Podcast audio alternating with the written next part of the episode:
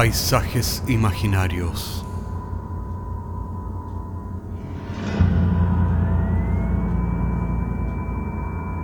Una producción Cortés Rojas.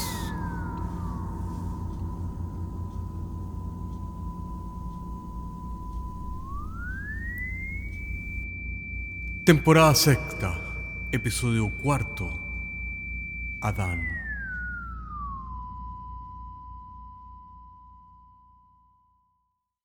Contrariamente a lo que se piensa, Adán no habría comido de la fruta del árbol de la ciencia, del bien y del mal, sino que habría comido del árbol de la vida. Y esta es su historia.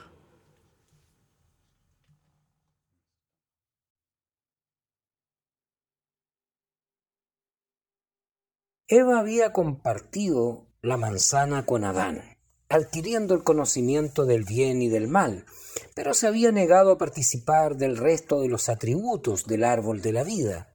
Es una desgracia vivir para siempre, había argumentado, dando por terminada la discusión y condenando a Adán a una viudez inevitable. Adán había logrado ocultarle a Dios lo del árbol de la vida, que nunca supo que éste viviría hasta el final de los tiempos. Tampoco lo supo Virginia cuando lo conoció en la fiesta de Año Nuevo que se celebró en las oficinas centrales del banco con asistencia de todas las sucursales. Ella, Virginia, pertenecía a la sucursal Estación, una oficina pequeña que aportaba con seis empleados a la fiesta. ¿Te sirves un poco de pisco sour? Escuchó que le ofrecía un hombre atractivo de cabellos oscuros y edad indefinida, al que Virginia quiso suponerle unos 45 años. Ah, ¿por qué no? respondió tomando la copa entre sus manos y sonriendo. ¿Eres de las oficinas centrales? No lo soy, dijo este misteriosamente. Pero tú pareces nueva en el banco. La próxima semana cumpliré 10 meses, replicó orgullosa. Soy, como ves, toda una veterana. Virginia recordaría aquella noche por mucho tiempo. Supo que su nuevo amigo se llamaba Adán y había tenido una pareja que se llamaba Eva. Extraordinaria coincidencia, comentó cuando lo supo. No lo es, contestó Adán escuetamente, pensando que Virginia no podía adivinar lo que estaba diciendo. Se sirvieron pequeños bocadillos para acompañar el trago estaba sonando una música de fondo y parte del personal bailaba ruidosamente, aunque la mayoría se dedicaba solo a conversar. Adán invitó a Virginia, después de vaciar y dejar en una mesa las copas que sostenían a la pista. Adán bailaba bien y como experimentado compañero la condujo a través del resto de las parejas que gritaban y reían lanzándose serpentinas. Casi había olvidado que era Año Nuevo, pensó Virginia.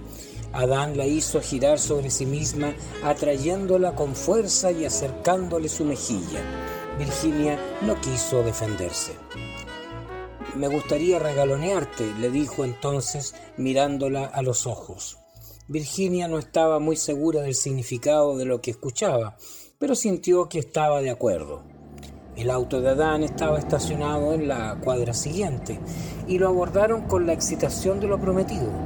El motel se llamaba Los Pajaritos y pidieron una pieza con jacuzzi y una botella de champán.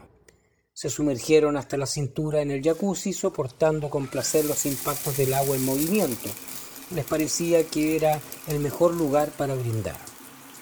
A pesar de toda mi experiencia, nunca había tenido una mujer que reaccionara tan maravillosamente, comentó Adán. Ha sido un momento inolvidable. Ella había cerrado los ojos mientras Adán la observaba. De pronto, éste sintió ganas de divagar. Si hubiera sabido a tiempo que nos visitaba el Hijo de Dios, habría viajado a Palestina para conocerlo, cuidándome de que no supiera quién había llegado a contemplarlo. Claro, mira que nunca se sabe. Seguramente era el efecto de la champán, pensó Virginia, mirándolo ilusionada, ya que entre menos comprendía lo que decía Adán, más romántica le parecía la situación que estaba viviendo. Cuando me incliné por primera vez para mirarme en una fuente de agua, no sabía que aquello que veía era yo mismo, agregó. Aparentemente y a pesar del tiempo transcurrido, Adán no había podido olvidarse del Edén, imaginó Virginia divertida. He sabido después que le ocurre lo mismo a los animales y algunos dementes. Son los que aún no han sido expulsados del paraíso, continuó Adán. ¿Qué dices? Virginia comenzaba a preocuparse. Creo que no comprendo todo lo que estás diciendo. A pesar de que le gustaba, se confesó a sí misma sorprendida. No me hagas mucho caso. Es lo que me ocurre cuando estoy contento, me pongo a soñar. Creo que deberías ser escritor, le dijo. Tienes una imaginación que se desborda. Sí, lo fui una vez. Un escritor es seguramente la más interesante de las actividades humanas. A través de ella puedes vivir todas las demás vidas. ¿Deseas ser un científico, un músico o un amante? Pues escribe un cuento y ya. Lástima que se me quitaron las ganas y no continué escribiendo. ¿Querré volver a hacerlo? Vaya uno a saber. Ahora estoy en otra etapa, pero me sigue gustando contar historias. Virginia sospechaba que Adán estaba un poco pasado de copas pero lo alentó a que siguiera hablando. Se había dejado llevar por lo que le estaba contando. El par de vasos de whisky que había bebido después de hacer el amor la mantenían en un estado receptivo que no la separaba de la realidad, pero la hacía disfrutar intensamente de la fantasía. ¿Sabes dónde se encuentra el paraíso? La Biblia habla de los ríos Éufrates y Tigris, aunque las últimas investigaciones geológicas han dicho otra cosa. En todo caso, es en Mesopotamia, de eso no hay duda. Pero, ¿cuál es el lugar exacto? Solo podemos precisarlo quienes realmente estuvimos allí. Adán había bebido suficientes copas como para que Virginia no tomara demasiado en serio lo que estaba diciendo, sin embargo, y no estaba muy segura por qué, comenzó a escucharlo con atención, tomando más en cuenta sus historias de lo que parecía razonable. ¿Has escuchado hablar de Nuzi? Es una pequeña ciudad de Irak, ubicada en el corazón de la antigua Mesopotamia. De ella se escuchan viejas historias y se descubren lugares y ruinas y documentos milenarios.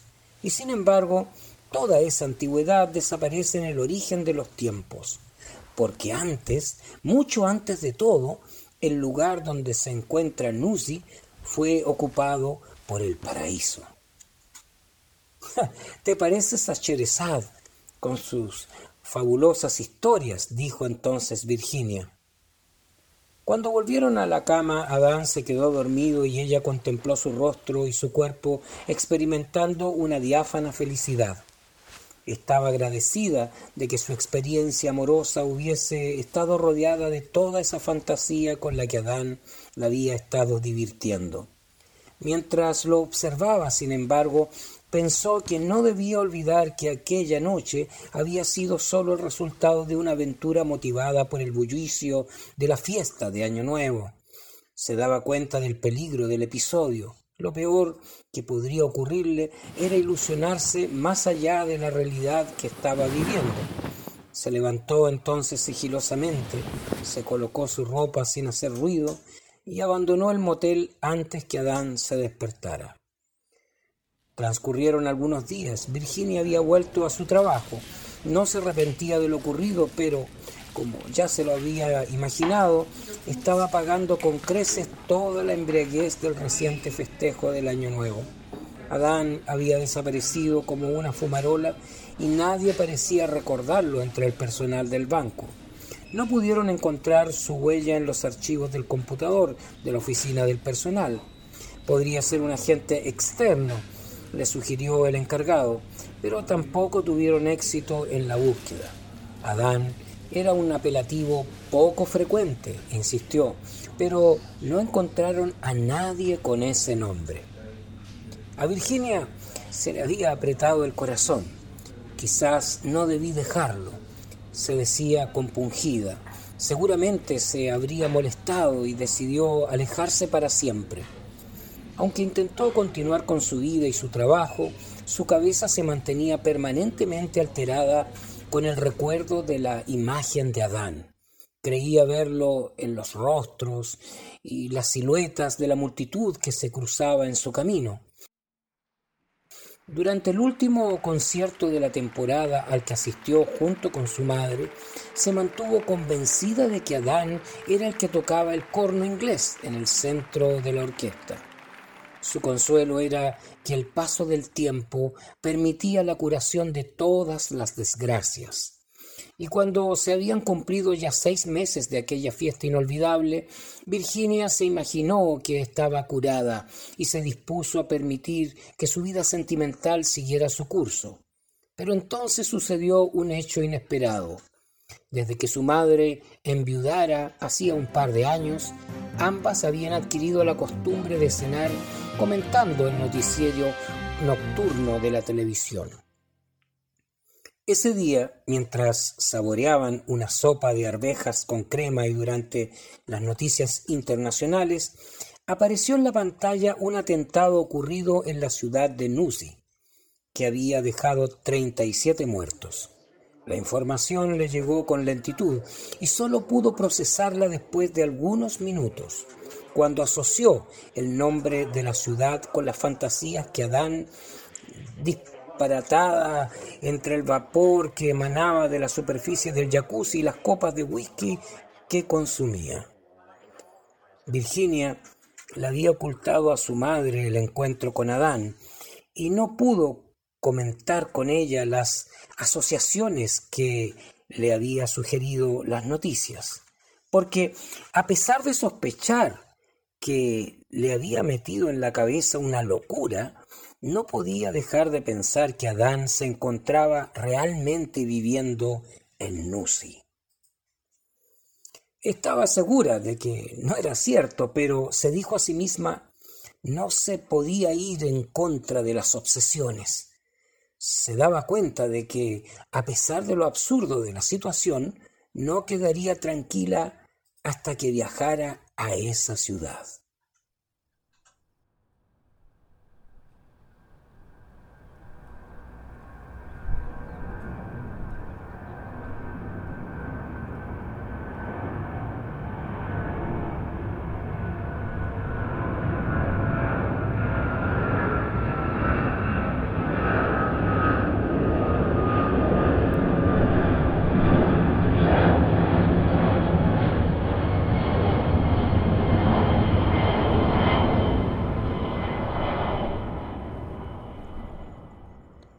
Ya que los detalles del viaje tienen poco interés para la historia, un pequeño resumen será suficiente. Virginia tenía una prima que vivía en Londres, con la cual tomó contacto vía telefónica para participarle parte de su problema y del plan que había diseñado. Comunicó luego a su madre que visitaría a su prima para disipar las tensiones del trabajo y conocer Europa aprovecharía las vacaciones que tenía postergadas en el banco. Aunque era la primera vez que Virginia subía a un avión, el placer de la novedad y el nerviosismo de la aventura fueron reemplazados por la emoción de la expectativa de encontrarse con Adán. Se despidió distraídamente de su madre y se dispuso a soñar mientras las turbinas del avión rugían vertiginosas y las azafatas distribuían en recipientes de plástico las raciones industriales dispuestas para el almuerzo. Angélica, la prima de Virginia, de acuerdo con los planes, le había reservado un pasaje hacia Bagdad para un vuelo que saldría al atardecer del próximo miércoles, por lo que disponía de dos días para recorrer Londres. A Virginia, sin embargo, Nada de lo que le mostró Angélica le resultó interesante. Te agradezco tu entusiasmo, le comentó, pero la estatua de Nelson y el famoso puente ya los había visto en televisión y entonces le contó su historia. Pero solo conoces su nombre, observó Angélica. ¿Cómo pretendes encontrarlo? Si es que realmente vive en Lucy. Pues golpeando todas las puertas, dijo Virginia. Es necesario que revises cada brisna del pajar si quieres encontrar la aguja. Y, sin embargo, a pesar de la pequeña metáfora, se había estado también preguntando cómo procedería cuando llegara a aquella ciudad.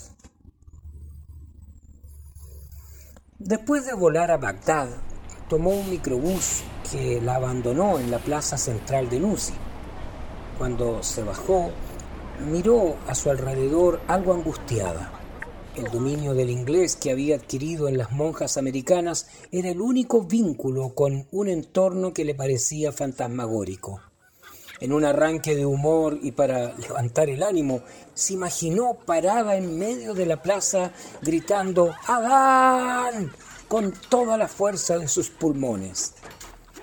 En la esquina oriente del lugar en que la había dejado el bus, atrajo su mirada un amplio restaurante donde imaginó que podría reponer el cuerpo con una taza de café. El mozo chapurreaba suficiente inglés como para contarle su historia. La quinta del señor Adán queda a tres cuadras de aquí, por la calle del frente de la plaza, le informó con toda naturalidad. Y Virginia, que en el fondo de sí solo se imaginaba que estaba sumergida en medio de una fantasía, se encontró de pronto con una realidad inesperada, que le parecía increíble y que la hizo apurar lo que quedaba de la taza de café. El gran portón de la casona tenía el número 978. Virginia tiró de una pequeña campana que ocupaba el centro de una especie de jaula de pájaros. El tañido retumbó potente a través de las paredes de la mansión y de inmediato escuchó pasos que se acercaban hacia la entrada. Su nerviosismo imposible de evitar se disipó cuando la puerta fue abierta por un amable sirviente que la condujo al interior. Le avisaré al señor Adán, dijo. Espérelo unos momentos en el salón, por favor. El personaje, algo obeso y de una edad indefinida, presentaba una leve cojera en su pierna izquierda. Virginia deambuló por el salón, observando los cuadros y adornos, Sí, decidió, son propios del Adán que me parece recordar. Su mirada se detuvo luego en el gran ventanal que daba a un jardín con un césped recién cortado, orillado de rosas blancas, y entonces vio el árbol. Estaba en el centro, con un tronco añoso, lleno de nudos y de cuyas ramas pendían unas inmensas manzanas rojas. Una puerta de vidrio comunicaba el salón con el jardín. Avanzó desconcertada hacia el árbol y no pudo evitar arrancar una de las manzanas que colgaban de las ramas bajas. En ese momento apareció Adán. Conmovido por la inesperada presencia de Virginia, ambos se miraron en silencio y ella le ofreció entonces la manzana. ¿No te parece que la famosa historia debería volver a comenzar? murmuró suavemente mientras sus labios formaban una ambigua y maliciosa sonrisa.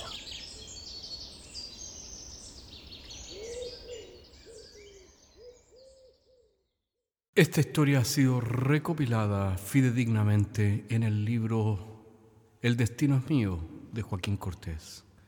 Búscalo en todas las librerías en Santiago de Chile. Hasta la próxima semana.